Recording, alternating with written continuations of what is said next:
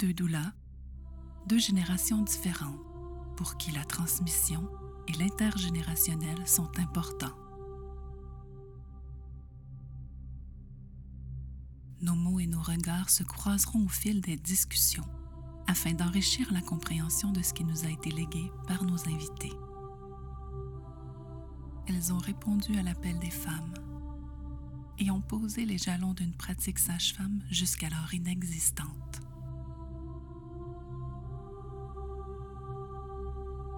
Sont celles qui ont ouvert cette voie d'une pratique hors centre hospitalier? Comment et pourquoi ont-elles choisi de marcher ce chemin? Quels ont été leurs défis et qu'en reste-t-il? Entendre leurs témoignages et la richesse de leur expérience sont un devoir de mémoire. En compagnie d'Isabelle Chalut et Annick Bourbonnais, retissons les liens avec notre histoire autour de la naissance et de ces femmes qui l'ont écrite.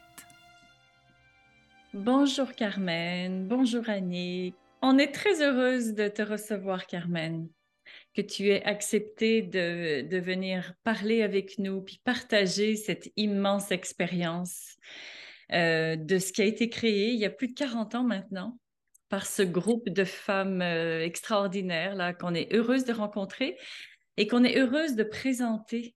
Je pense que votre vécu est, tellement important pour notre société. Alors voilà, le, début de ce fil, en fait, euh, qu'est-ce qui a donné envie à Carmen de devenir une sage-femme, ou en tout cas d'accompagner des femmes à cette époque-là? Mais l'histoire est partie de mon expérience. C'était pas écrit dans ma vie que j'allais devenir sage-femme. le mot n'existait pas. Euh, alors, moi, à 21 ans, je suis en Gaspésie, j'attends mon premier enfant, c'est le bonheur et je fais l'expérience des pratiques hospitalières, accoucher avec euh, les pieds et les mains dans les étriers, évidemment endormi. Et là, je ne sais pas qui accueille mon bébé. Euh, je suis, euh, je, me réveille et j'ai comme un sentiment que il y a eu comme une comme une expérience de mort, entre guillemets. Tout à coup, mon bébé et moi, on disparaît. On ne communique plus. Et c'était ma grande peine. On a guéri ça avec l'allaitement. Parce qu'à cette époque-là, je peux dire que j'ai un grand cadeau. J'avais, aujourd'hui on appelle ça une consultante en allaitement. C'est une dame euh, qui avait eu cet enfant et qui avait allaité. Donc, euh, tous les jours, j'avais des ces conseils. Alors qu'on était dans une époque, quand j'étais hospitalisée, les mères voyaient leurs enfants cinq jours après. Moi, je pouvais constamment aller chercher mon bébé. Donc, on s'est guéri de ça, mais je me suis dit, il y a un grand mensonge d'organiser. C'est quoi? Je sais pas, mais je sens une telle fausseté par rapport au discours ambiant, puis à ce que je vivais? Alors, euh, je me suis dit, il y a autre chose, on va chercher. Et j'ai trouvé, 15 ans après, euh, Catherine Laure. Catherine Laure écrit dans Châtelaine la rencontre avec Frédéric Leboyer, qui disait les bébés peuvent naître sans violence. Ah, quelqu'un le dit. Euh, il y avait Inamé, le sacrement de la naissance appartient aux parents.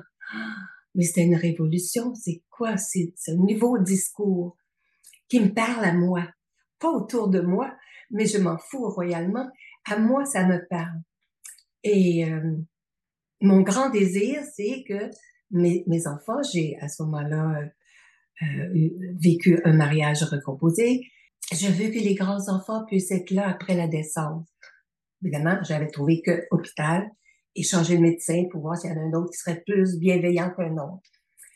Et là, je rencontre euh, en allant chez Tôt, c'était si vous voulez en savoir plus pour accoucher autrement. Euh, c'était pour moi. Et je me suis rendue le soir même. Et là, c'était, je sais ce que je veux. J'ai dit, moi, tout ce que je veux, c'est que vous soyez là. Cette la partie du travail actif, puis de pousser, je sais, mais après, je sais plus. On m'a fait un, voilà, un noir total sur cette partie-là. Alors, cette partie-là, j'ai besoin que vous soyez là pour que je puisse la vivre en paix, en sécurité. C'était incroyable parce que j'étais à huit mois de grossesse. À ce moment-là, il y avait euh, une organisation parce que j'étais sur la rive sud. Mon conjoint travaillait à une heure de chez nous. Il fallait qu'il rassemble les enfants parce que on avait décidé de déménager entre temps et moi. Je voulais pas accoucher dans une nouvelle maison où est-ce que je connais pas mon environnement? Alors donc, il a trouvé les enfants, il est allé chercher euh, la gardienne de la sage-femme, Daniel qui est arrivé, et tout ce beau monde s'est placé pour que je puisse vivre l'expérience éveillée. J'en ai encore une émotion. être éveillé veut dire être toute là dans, son âme, dans son cœur, dans, les forces de la vie. Et puis c'est là que ça a commencé parce qu'une fois que j'ai eu j'ai vécu cette expérience que j'ai appelée septième ciel. Et je dis que j'en ai eu une autre, huitième ciel. Alors, je savais pas qu'il y avait un huitième ciel. Et eh bien, les femmes ont demandé que je les accompagne.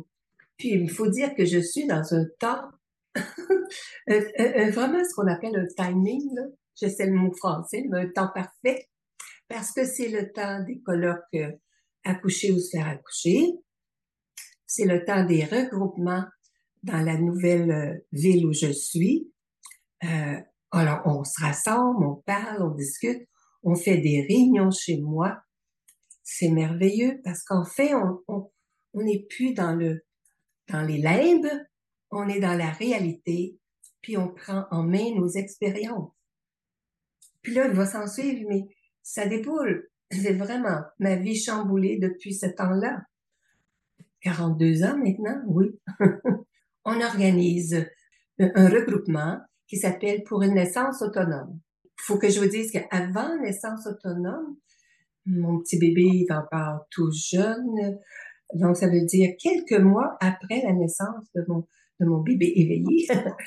euh, on a une rencontre qui s'appelle Groupe de travail pour la reconnaissance sage-femme au Conseil du statut de la femme.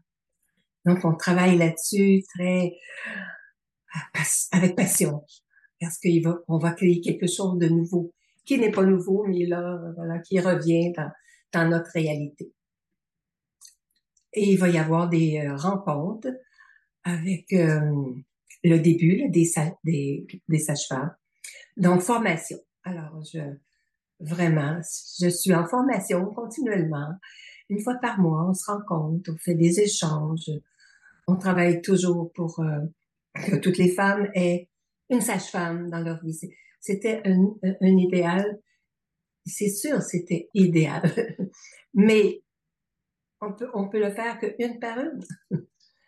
Et euh, voilà. Donc, euh, c'est comme ça que commencé ma pratique. Carmen, c'est que tu étais une enseignante en même temps, il me semble.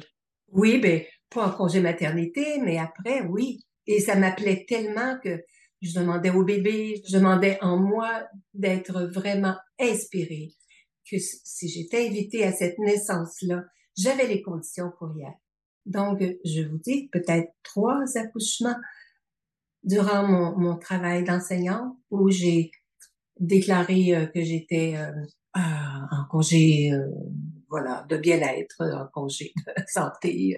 Ça se passait comme ça tellement l'appel était intense. Il n'y a rien qui a été décidé. Tout est venu en dedans. Tout est venu si fort pour vous partager que j'aurais pas pu le vivre sans avoir un conjoint sage homme. Parce que quand on part, on ne sait pas quand on revient. Donc, il faut que la situation de la maisonnée soit prise en main. Et ça, je, je, je suis toujours reconnaissante à mon bien-aimé d'être là, puis d'y croire encore, puis de cheminer avec nous parce que le faire en contre-courant, c'est autre chose. Vraiment. Donc ça, en fait, tout ça, c'est créé début des années 1980, hein, les colloques euh, accoucher ou se faire accoucher, c'était cette époque-là. Il y a eu ce, ce, travail que vous avez fait ensemble pour vous former. Oui, et, ça, c'était fameux parce que on, on était appelés, euh, je veux dire, euh, on le sentait qu'on était appelé à cette naissance-là, que ça allait bien aller. Euh, on demandait, moi, je demandais d'être inspiré, que si j'avais quelque chose à apprendre, que je le lise la veille ou que, euh, que ça me soit révélé autrement, je demandais des révélations. On, était tellement dans l'ombre que tout était secret. Et je vous dis que ça me fait quelque chose de me révéler parce que parce qu'il y a une partie de moi qui qui arrive dans la lumière. Et tu, tu n'es pas une sage-femme qu'on a beaucoup vue? Non, elle n'avait pas de carte. Ce qui ne veut pas dire que tu, que tu as été très active quand même pendant toute cette période-là. Hmm. C'est ma protection, c'est ça. Alors, mais euh, avec, euh, je dirais, euh, les années, les années folles de, deux passions, l'enseignement et puis l'accompagnement aux femmes, aux familles, mais ma vie était bien pleine. On a créé dans toutes ces années-là, continuellement avec les formations qu'on donnait, euh, on a créé, euh, Daniel et moi, le livre au fil de ma grossesse. Euh, on a créé un site Internet. Là, c'est plus récent, le site Internet. C'est Naître chez nous, une grande déclaration de naissance qui dit que chaque femme peut choisir qui elle veut, où elle veut et avec qui elle veut pour, la naissance de son enfant. Alors, c'est écrit, puis on l'a affiché pendant huit ans qu'on a eu. Naître chez nous.com était un lieu de ravissement. Parce que les femmes s'apprenaient les unes les autres. Ça venait pas toujours d'en haut, ça venait de l'une avec l'autre, les unes les autres. Oui, c'est ça que je sens hein, à votre écoute. Hein, c'est toujours ça qui vous a mobilisé, d'être vraiment à l'écoute des femmes, que ce mouvement parte des femmes, par les femmes, pour les femmes. Quel était ton lien, toi, avec le milieu médical? Comment c'était avec le milieu médical? Bien, je peux dire qu'on a eu la chance d'avoir euh, trois médecins bienveillants. Donc, quand il y avait une situation où on disait, ben là, on atteint nos limites et euh, on se rendait demander de l'aide, j'étais accueillie. Bonjour, Madame Lapchon. Ça, c'était pour mes médecins bienveillants. Mais partout, les autres endroits où je suis allée, euh, je disparaissais sur, dans le mur. Mais l'important, moi, j'étais là pour elle. J'étais là, j'étais pas là pour être reconnue. On va y arriver. Le compostel de la naissance, on va le faire ensemble. Et puis, puis, et puis je, je m'offusquais. Je peux pas dire que j'ai été insultée, ignorée. Mais par contre, j'ai eu quelques reconnaissances que j'apprécie beaucoup. Comme un des plus grands gynécologues de notre région. Ça faisait trois jours que j'ai aidé cette maman. Elle était hospitalisée. Et on s'est rendu au bout et le bébé est né tout rose. Alors il a dit, vous n'auriez jamais pu avoir ce bébé-là comme ça si cette femme n'avait pas été avec vous. Ça, c'est un autre cadeau. C'était comme la rencontre des savoirs. Oui, mais tout à fait. mais il y en a un autre qui me vient. J'ai vécu une année en, Angleterre où j'étudiais, donc je me suis jamais affichée comme ayant cette euh, cette possibilité de. Je ne voulais pas qu'on le sache. Mais au bout de l'année, il y avait une jeune femme qui venait du Brésil. Elle s'y attendait pas, un bébé qui arrive. Là, le plus gros de tout ce que j'avais eu à vivre durant l'année euh, s'apaisait. Je pouvais être disponible et c'était vraiment quelqu'un qui, qui était précieux pour moi. Alors, euh, je lui ai dit, si tu veux, je peux vous accompagner. Et on a fait ça là-bas, en Angleterre, c'est les radical midwives, mais c'est aussi les cliniques où c'est euh, sages-femmes, c'est les midwives. Au bout encore de ces trois jours, bébé naît tout rose, un magnifique bébé. Et là rentre une senior midwife. C'est impressionnant, une senior midwife. elle, me dit, où est-ce que vous avez appris votre profession sage-femme? je, me suis retenue parce que j'aurais éclaté de, de, de pleurs ou encore de rire. Alors, j'ai dit au Québec. Bien, c'est au Québec que j'avais appris ce que s'appelle par le métier de sage-femme autonome. mais il faut dire que j'ai appris des secrets dans ma vie. En fait, c'était pas des secrets, mais on n'en parlait pas. J'ai appris en faisant tout ce chemin-là que j'avais été accueillie par Aurore Bégin, sage-femme euh, et infirmière, 32 ans dans les colonies, qui a ouvert une petite clinique à Rouen, une petite clinique qui a duré deux ans et demi, parce que les médecins ont refusé de, de, de lui apporter de l'aide si elle avait besoin d'aide. Alors, juste le temps pour que j'arrive. Et ma sœur arrive. On est très près, très proches. Nos naissances sont très proches, ma sœur et moi. Alors, je me dis, elle, m'a donné quelque chose au bout de ses mains. Parce que paraît-il qu'elle a pris soin de moi durant deux semaines.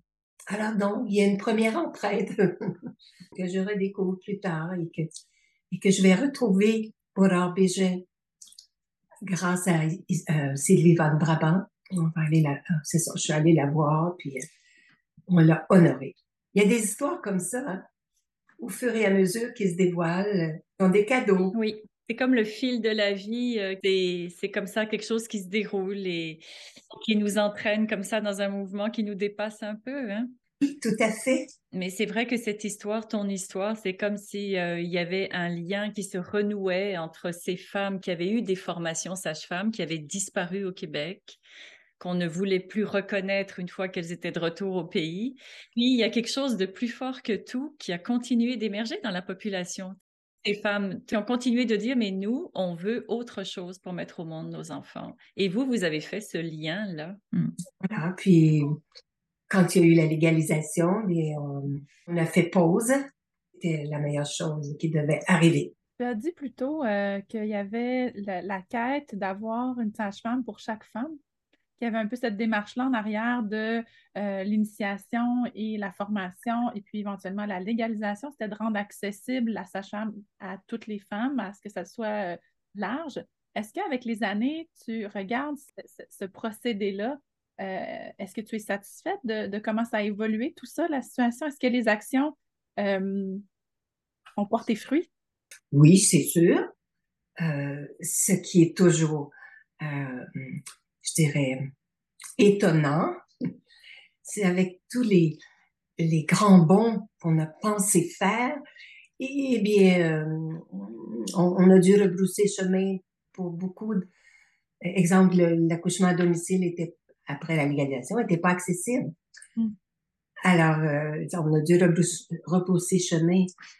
Alors, c'était décevant.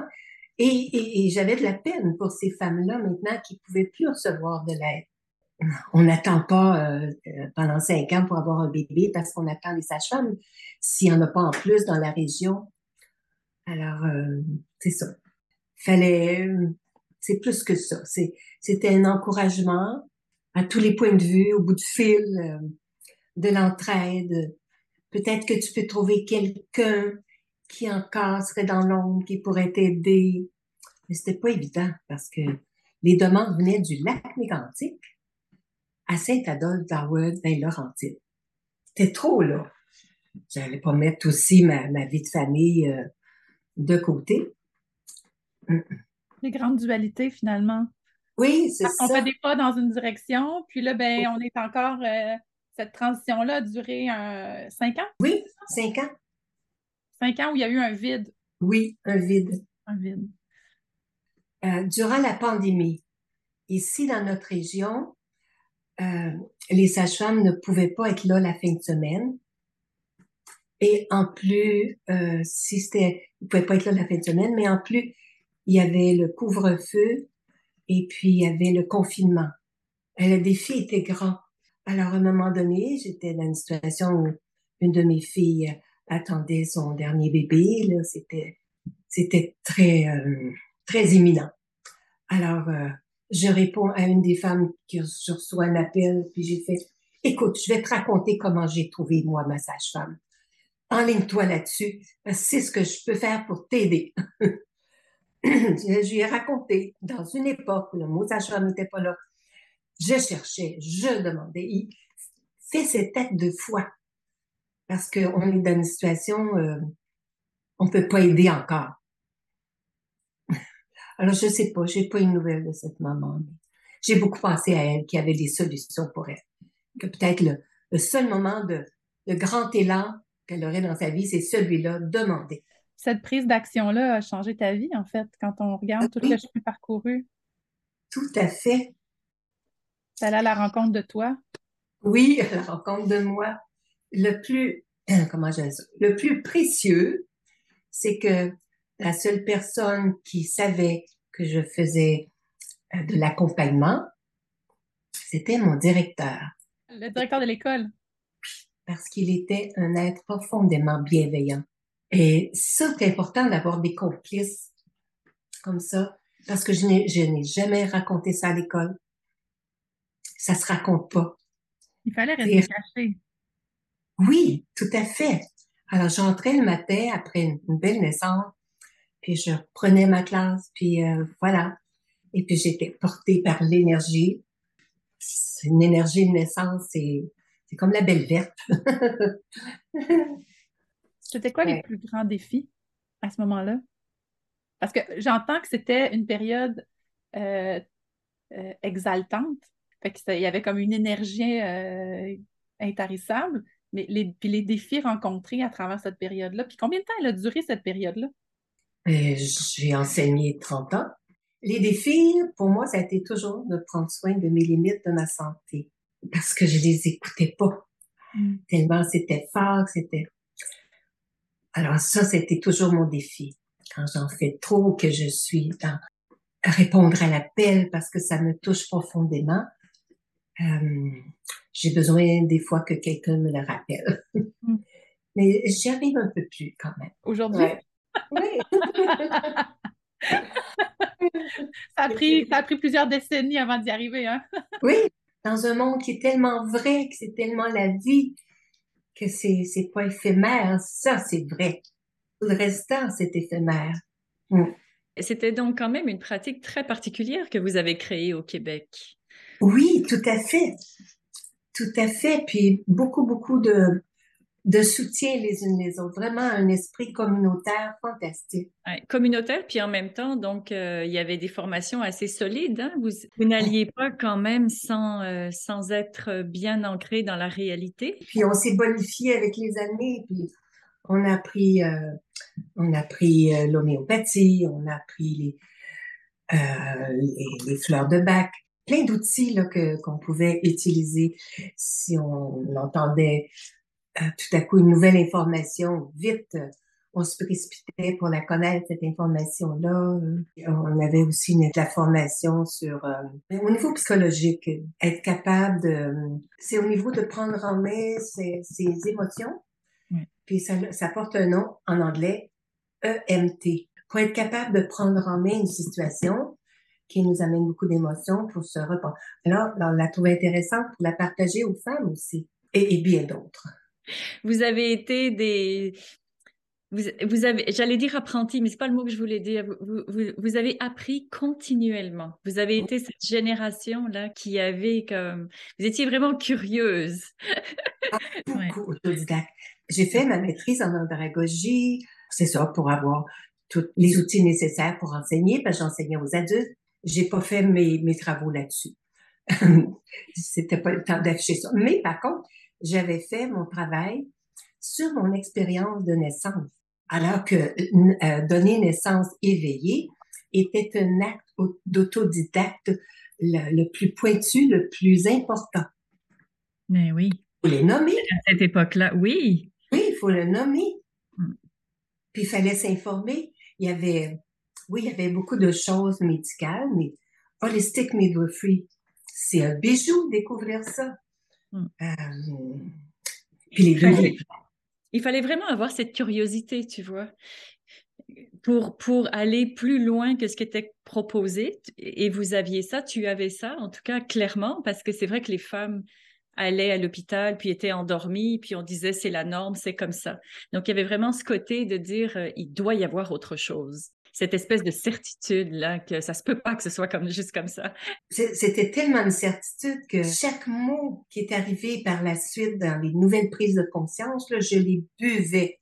Je voulais juste parler de Catherine Nord, qui était journaliste. C'est elle qui nous a fait connaître Frédéric Leboyer. Il nous a fait connaître Namé aussi, Michel Audin. Elle, elle, en parlait avec admiration. J'ai trouvé ça tellement beau et qu'on lui ait laissé la place pour en parler aussi, parce que ça bouleversait euh, tout le milieu médical. La preuve, c'est quand Frédéric Leboyer est décédé, il n'y a pas eu hommage à cet homme-là. Pensez-y, il a révolutionné le monde, la, vision de la naissance.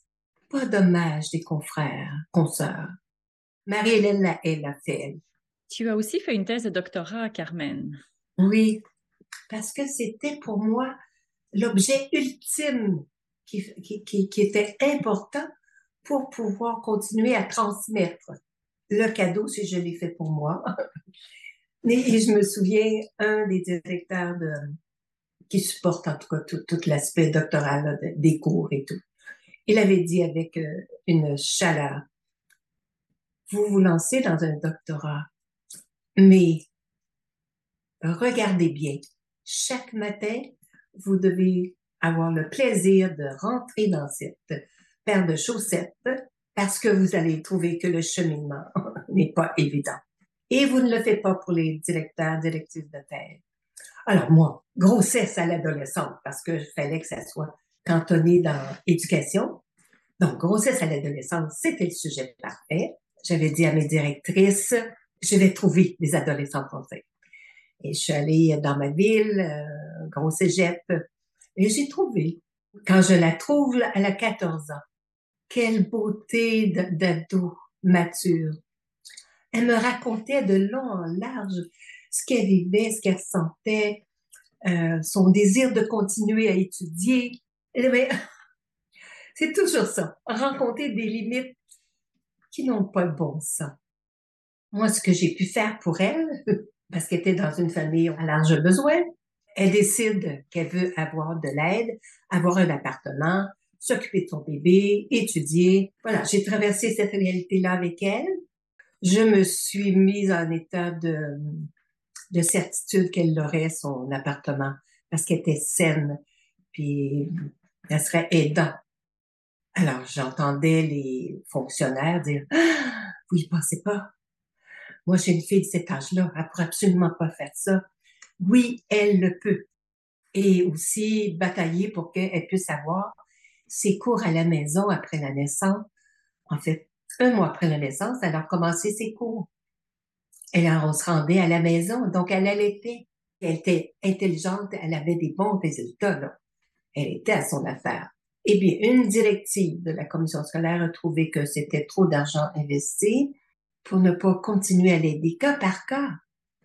Quelqu'un qui veut pas étudier, on va pas investir. C'est pas le moment, il n'est pas prêt plus tard dans la vie.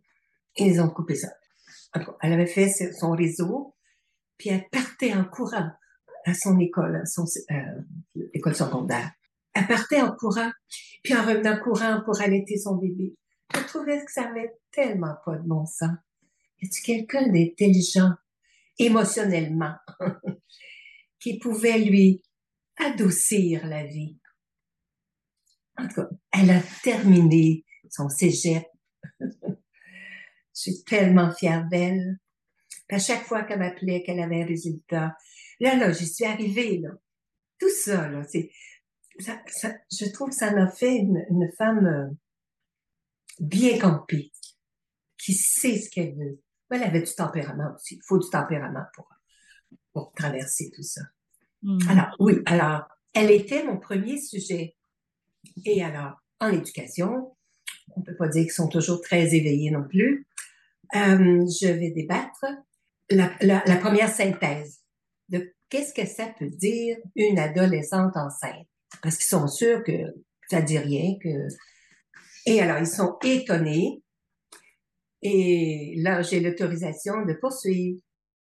Alors, j'ai toujours dit, je te remercie d'avoir contribué à ce que j'ai pu commencer le doctorat parce que si, si j'avais pas eu une candidate de cette qualité-là, je suis allée à Rosalie Jeté. Je me suis présentée devant les jeunes ados, puis je leur ai expliqué que moi, je suis particulièrement intéressée par la grossesse et que je sais c'est quoi étudier quand on est débordé. Alors, si vous voulez me partager ce que vous vivez, bon, j'avais toutes mes questions, mes choses étaient très protocolaires, là on va pouvoir avoir une thèse qui dit que vous êtes capable de vous investir, que vous prenez des bons choix pour vous, pour votre bébé.